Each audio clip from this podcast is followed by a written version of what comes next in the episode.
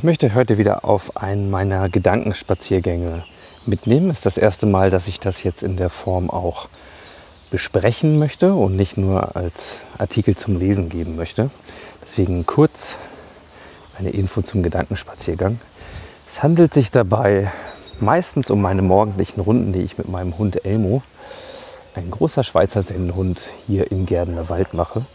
Und manchmal, kennt ihr wahrscheinlich auch, wenn ihr spazieren geht, wandern geht, dann kommen gewisse Gedanken hoch. Und ich habe mir überlegt, diese Gedanken quasi aufzuzeichnen, dann aber nicht einfach gleich online zu stellen als Audiodatei, sondern da nochmal drüber nachzudenken und auch zu versuchen, sie zuzuspitzen, also in einem Artikel zu beschreiben.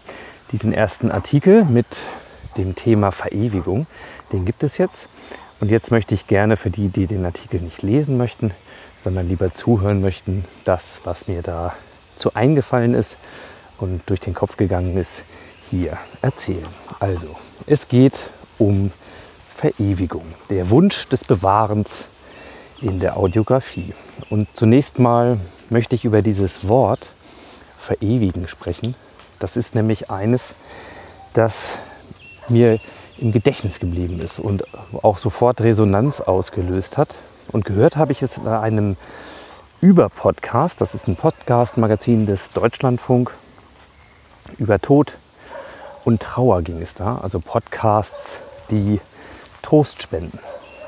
Und in einem dieser Podcasts äh, fiel dieses Wort und das ist hängen geblieben, weil ich sofort daran denken musste, dass ich natürlich über das Thema Audiografien sind Vermächtnisse und Vermächtnisse für die Ewigkeit schon öfter selber nachgedacht habe, aber als Verb, also als Prozess etwas zu verewigen, ähm, habe ich noch nicht nachgedacht und das habe ich jetzt mal getan. Und zunächst ist ja die Frage Horizont der Ewigkeit. Ja? Also was heißt denn das eigentlich? Und in vielen Audiografien gibt es diesen Wunsch, geht quasi der, der Anfrage und Überlegung, so ein Projekt zu starten, voraus. Das ist nämlich der Wunsch, Gedanken, Erlebnisse und Erzählungen tatsächlich zu bewahren. Ja, und das ist ein sehr, sehr starkes Motiv, etwas aus dem eigenen Leben an die nächste Generation weiterzugeben.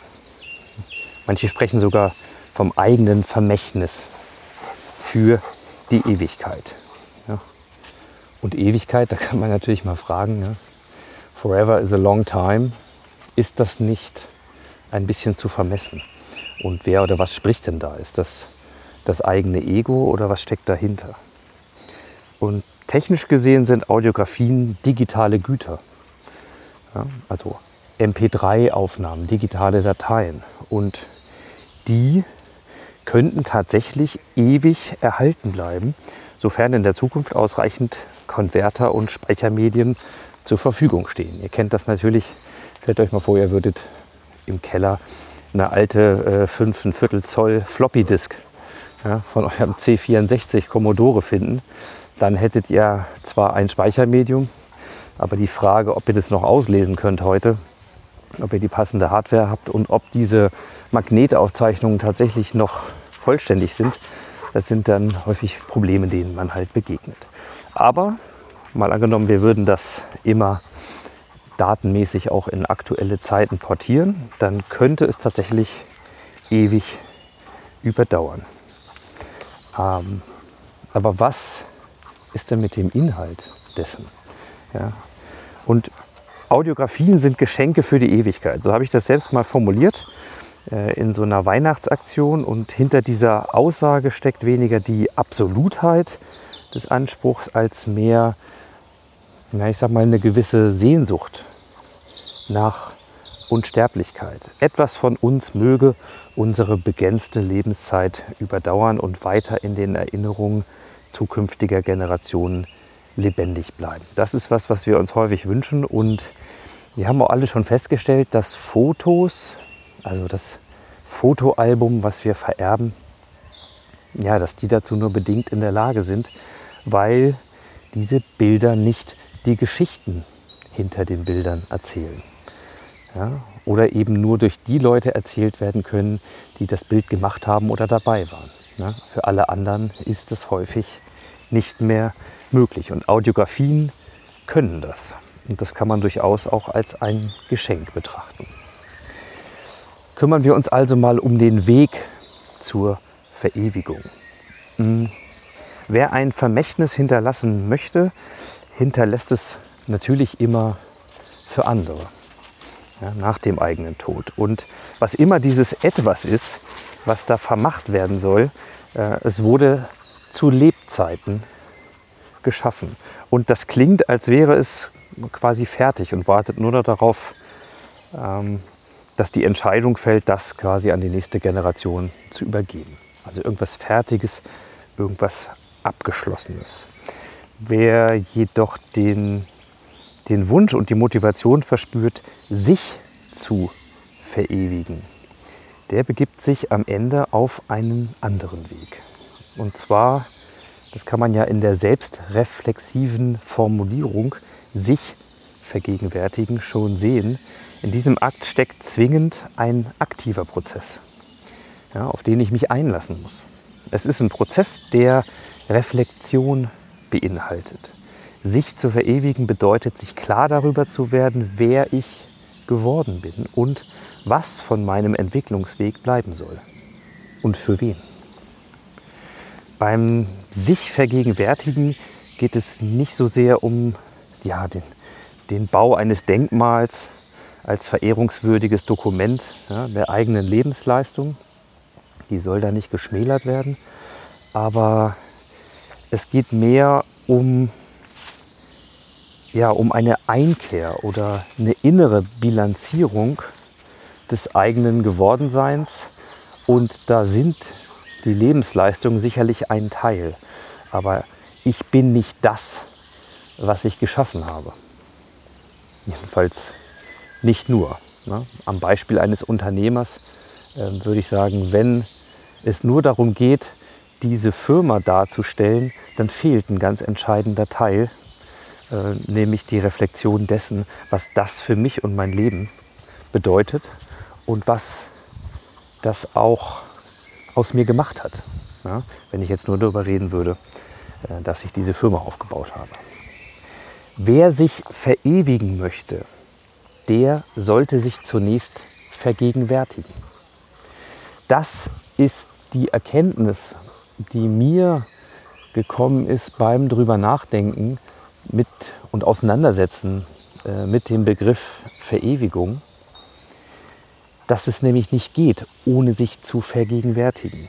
Es geht darum, wirklich in die Präsenz zu gehen, in das Jetzt. Was ist jetzt? Wer bin ich in diesem Moment? Jetzt kommt hier gerade ein anderer Hund. Da müssen wir mal kurz ein bisschen aufpassen. Nicht, dass es hier Stress gibt. So, wir biegen jetzt hier gleich mal links ab. Elmo, komm mal her. Hier. hier. Ja. Ihr kriegt das hin, ne? Ja, ja, ja. Alles gut. ja, komm. Bisschen. Tja, Momentaufnahmen.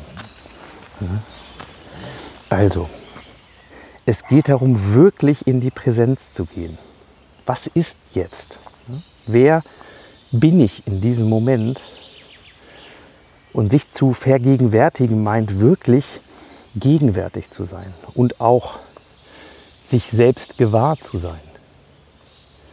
Denn was bringt all die Rückschau, wenn ich mir nicht bewusst darüber bin, wer ich jetzt und in diesem Moment bin, geworden bin? Ne? Indem ich das tue. Also in einer Audiografie begegnen sich die Menschen selber. Sie betreten in den Gesprächen einen Raum, in dem sie sich vergegenwärtigen können. Und sie können sich in Beziehung zu ihrer eigenen Entwicklung setzen.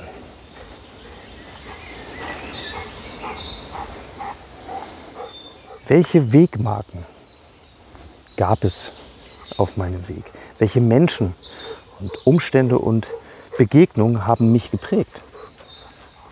Was von meinem heutigen Ich war immer schon da. Und natürlich auch, was soll davon bleiben?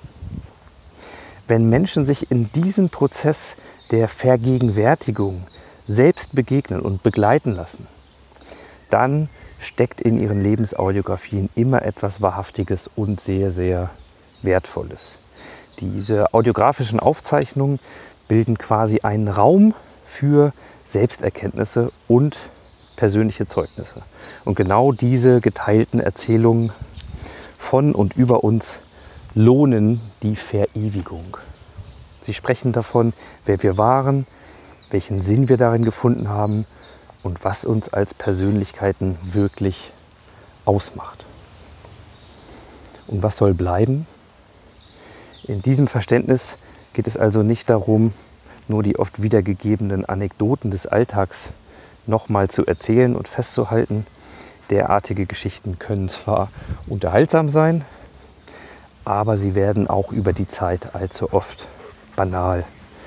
Und für zukünftige Zuhörer, die uns in unserem Leben vielleicht nie begegnet sind, unsere Urgroßenkel oder deren Kinder, für die bliebe beim Hören bloßer Anekdoten immer die Frage offen, wer wir eigentlich waren. Ja, dieser Wunsch nach echter Empathie, der würde dann unerfüllt bleiben. Und wenn wir das eigene Erzählen jedoch auch als einen Prozess des sich Vergegenwärtigens gestalten, wenn es eine Reflexion der Beziehung mit uns und unserer Welt beinhaltet, dann entstehen echte Unikate.